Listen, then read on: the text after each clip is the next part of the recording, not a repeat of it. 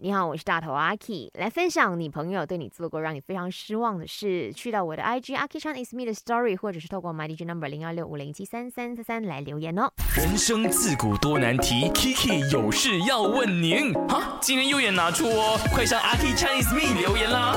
继续看到在 IG 上面的留言呢，哈，但他说我从小到大的好朋友，也可以说是好兄弟，他骗了我，害我欠下了两百 K 的债务。但是我恨不起他，有些时候这种东西是很矛盾、很无奈的吼，因为你真的是用真心在对待他，但是他却用了虚情假意来回报你。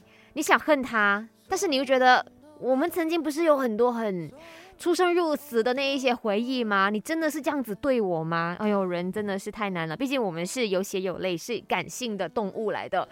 呃，不知道说你的现在债务的状况怎么样了，是不是已经 clear 完了，或者是你的这个好兄弟他有没有在听？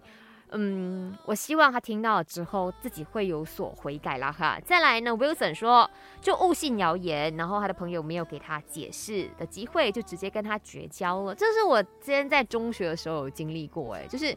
呃，我的好朋友真的是把他当做是好朋友，可是到最后呢，他宁愿相信呢，跟他没有到认识很久的一个女生讲的话，然后就带动其他人一起来霸凌我。那时候我真的是觉得这世界好傻眼哦，可是也非常的谢谢有这样子的经历了，让我呢后来变得更加的强大，内心更加的坚定，就很懂得说，如果谁真的是对你好的话，你要珍惜；然后那些真的是很假的朋友，那我们就。只是当个 hi bye friend 呀，就这样子而已。